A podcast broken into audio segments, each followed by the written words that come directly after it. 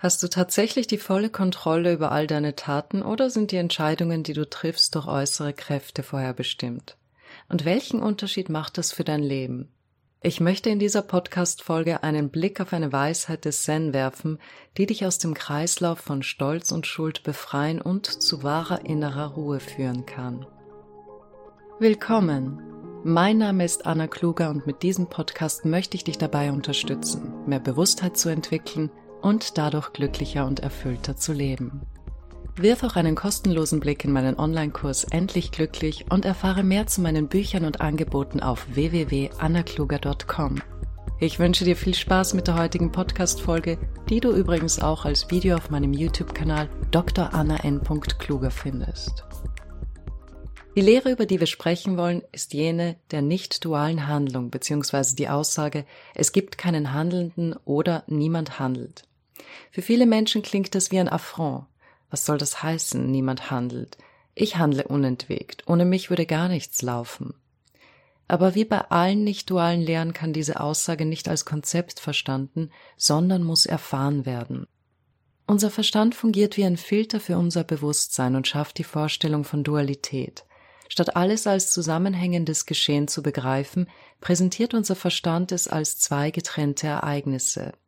Da ist der Sehende und das, was gesehen wird, der Fühlende und das Gefühlte, der Erfahrende und die Erfahrung. So entsteht die Vorstellung eines eigenständigen und unabhängigen Handelnden, einer Entität, die volle Kontrolle hat. Die neurowissenschaftliche Forschung hat gezeigt, dass unser Gehirn elektrische Signale aussendet, die eine Handlung in Gang setzen, bevor wir bewusst denken, dass wir diese Handlung ausführen werden. Dies wird oft als Bereitschaftspotenzial oder Handlungspotenzial bezeichnet.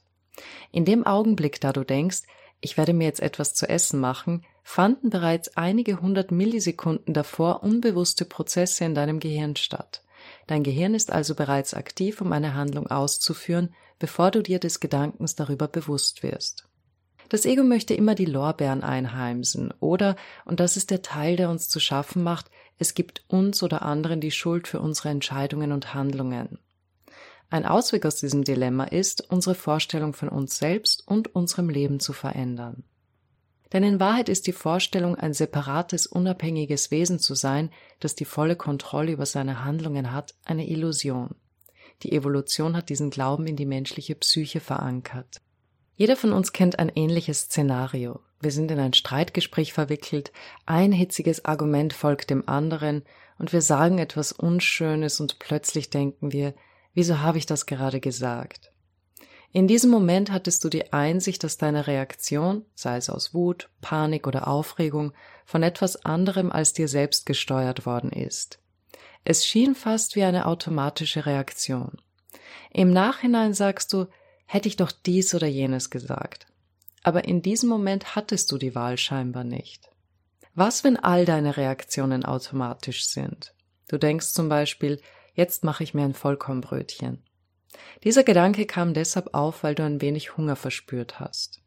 Hast du dem Körper erklärt, dass es Zeit wird, ein Hungergefühl zu erzeugen, oder laufen die physiologischen Prozesse ohne deine Hilfe im Hintergrund ab? Und wenn du in deinem ganzen Leben noch nie ein Vollkornbrötchen gegessen hättest, dann wäre dieser Gedanke wohl kaum aufgetaucht. Produzierst du diese Gedanken irgendwo oder erscheinen sie automatisch, weil sie dir eingeprägt sind? Wenn dich jemand schubst und dir fällt etwas runter, das du gehalten hast, dann wirst du dich doch nicht schuldig fühlen, dass du den Gegenstand fallen gelassen hast. Du wirst dem anderen die Schuld dafür geben. Aber wenn dich jemand triggert und du die Fassung verlierst, dann schämst du dich danach dafür und redest dir Schuldgefühle ein, weil du deine Emotionen nicht kontrolliert hast. Könnte es nicht sein, dass auch dieser Wutausbruch eine Art Reaktion auf einen Schubs war? In diesem Fall auf deine unterdrückten Emotionen. Das Leben präsentiert uns Situationen, die Reaktionen in uns auslösen. Diese Reaktionen sind das Ergebnis einer Vielzahl von Faktoren, die wir nicht kontrollieren können. Angesichts dessen stehen uns zwei grundsätzliche Reaktionsmöglichkeiten offen. Entweder können wir uns über unerwünschte Ereignisse beschweren und sie anderen oder äußeren Umständen zuschreiben, oder wir können die Situation akzeptieren und sie als Teil unseres Lebens und unserer Entwicklung betrachten. Anstatt die Dinge als Angriff aufzufassen, könnte man sie als Ereignisse anerkennen, die mir etwas über mich selbst zeigen. Die Weisheit des Zen besagt, dass wir das Leben entweder in Hingabe oder Widerstand erleben können und unsere Reaktion darauf beeinflusst, wie wir inneren Frieden finden. Unser Ego versucht stets, uns als getrennte Entität wahrzunehmen. Unsere Sinnesorgane nehmen Information auf, die von unserem Nervensystem interpretiert wird. Und unser Ego sagt, ich bin der Seher. Ich bin derjenige, der hört, fühlt, schmeckt. Aber in Wahrheit gibt es keine Entität, die diese Dinge tut. Alle Wahrnehmung geschieht mühelos und automatisch. Die grundlegenden Funktionen dessen, was es bedeutet, ein Mensch zu sein, geschehen von selbst. Niemand führt sie aus. Dies liegt daran, dass der Wahrnehmende und das Wahrgenommene eins sind. Du kannst keinen Wahrnehmenden ohne eine Wahrnehmung haben. Es ist ein gleichzeitiges Geschehen. Es ist also genauer zu sagen, dass es Sehen gibt, aber keinen Seher. Es gibt Handlung, aber keinen Handelnden.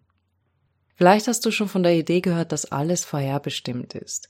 Dies bedeutet nicht, dass eine höhere Macht im Hintergrund die genaue Abfolge aller Ereignisse festgelegt hat. Stattdessen besagt die Vorherbestimmung, dass jede Welle den gesamten Ozean der Vergangenheit hinter sich hat. Jedes Ereignis musste aufgrund zahlreicher vorangegangener Ereignisse zwangsläufig eintreten. Das ist das Prinzip von Ursache und Wirkung. Daher ist es unsinnig zu glauben, wir hätten etwas besser machen sollen. Jede Entscheidung und Handlung, die wir treffen, entspringt der einzigartigen Kombination aus Erfahrungen und Einflüssen, die uns geprägt haben. Das Ego mit seiner Illusion persönlicher Kontrolle neigt dazu, sich das Lob für Erfolge und die Schuld für Misserfolge zu geben. Erfahren wir uns hingegen als Teil eines größeren Ganzen, in dem unser Handeln von einer unendlichen Kette von Ursache und Wirkungen beeinflusst wird, können wir Gefühle wie Schuld oder Stolz fallen lassen. Es ist, als würde der vorletzte Dominostein in einer ganzen Reihe umgefallener Steine behaupten, er sei dafür verantwortlich, dass der letzte Stein gefallen ist. Der Fluss des Lebens passiert einfach. Das tat er, bevor du da warst und wird es tun, wenn du nicht mehr da bist. Es ist das ewige Dao. Niemand weiß, woher es kommt oder wohin es geht. Alles, was wir tun können, ist, eins damit zu werden. Wenn du nach wahrem inneren Frieden suchst, musst du für dich erkennen, dass du nicht derjenige bist, der sein Leben lebt, sondern dass du vom Leben gelebt wirst. Diese Wahrheit wurde seit Jahrhunderten von Jahren verkündet.